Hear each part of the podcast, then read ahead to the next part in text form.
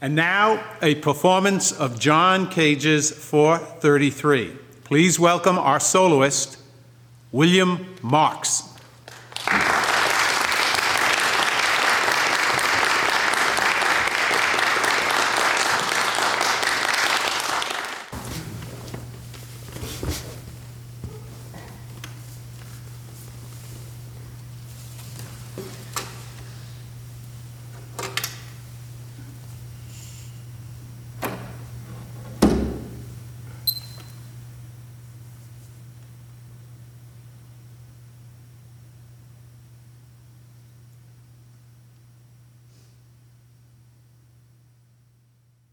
Sí, sí, no se escucha nada. O bueno, el pianista no está tocando el piano. Hoy, en el centésimo mono, John Cage y su 433.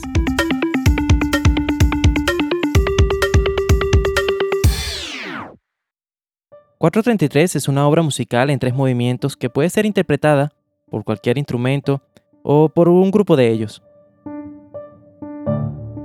Fue escrita en 1952 por el compositor estadounidense John Cage la partitura le indica al intérprete del instrumento que debe guardar silencio por 4 minutos y 33 segundos.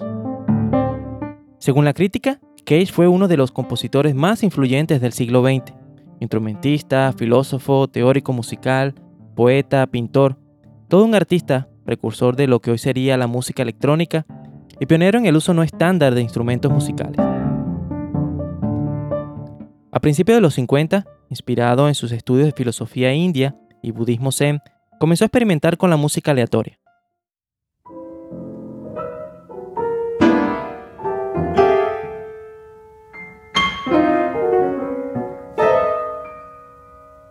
Una de sus obras más valiosas en este sentido es Music of Change. Fue escrita utilizando una tabla de I Ching, el popular libro chino de adivinaciones, pero obviando el lado místico del texto, utilizándolo como una herramienta para obtener aleatoriedad.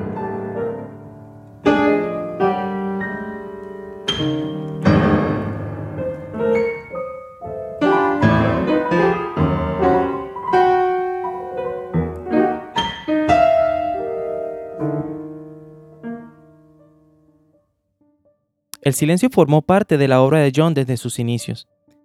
Ya en su sonata Interludios de 1948 se asomaban atisbos del uso del silencio en sus composiciones.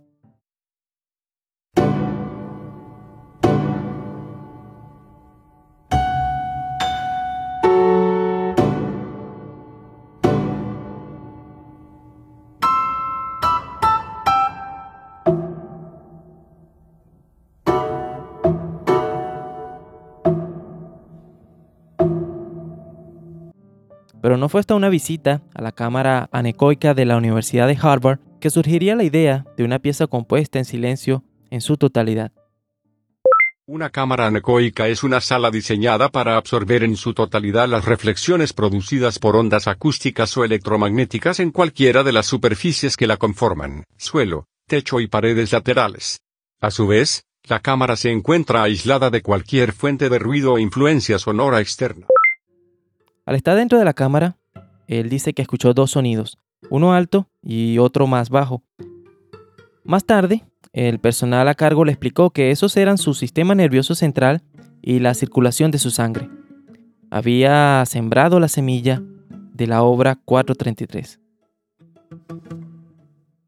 La presentación de los tres movimientos de 433 fue ofrecida por David Tudor el 29 de agosto de 1952 en Woodstock, New York, como parte de un recital de música contemporánea para piano. La audiencia lo vio sentarse al piano y para señalar el comienzo de la pieza, cerró la tapa del teclado. Un poco después, la abrió ligeramente para señalar el final del primer movimiento. Este proceso fue repetido para el segundo y para el tercer movimiento.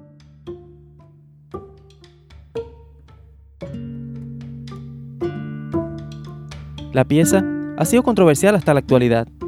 Algunos declaran que ha sido todo un troleo a la misma definición de música.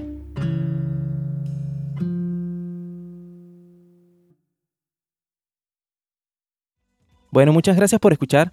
Ahora bien, dos cosas antes de terminar. En el primer episodio, es decir, en el anterior, eh, olvidé presentarme. Yo soy Fernando Dávila, arroba Pisonandor en Twitter.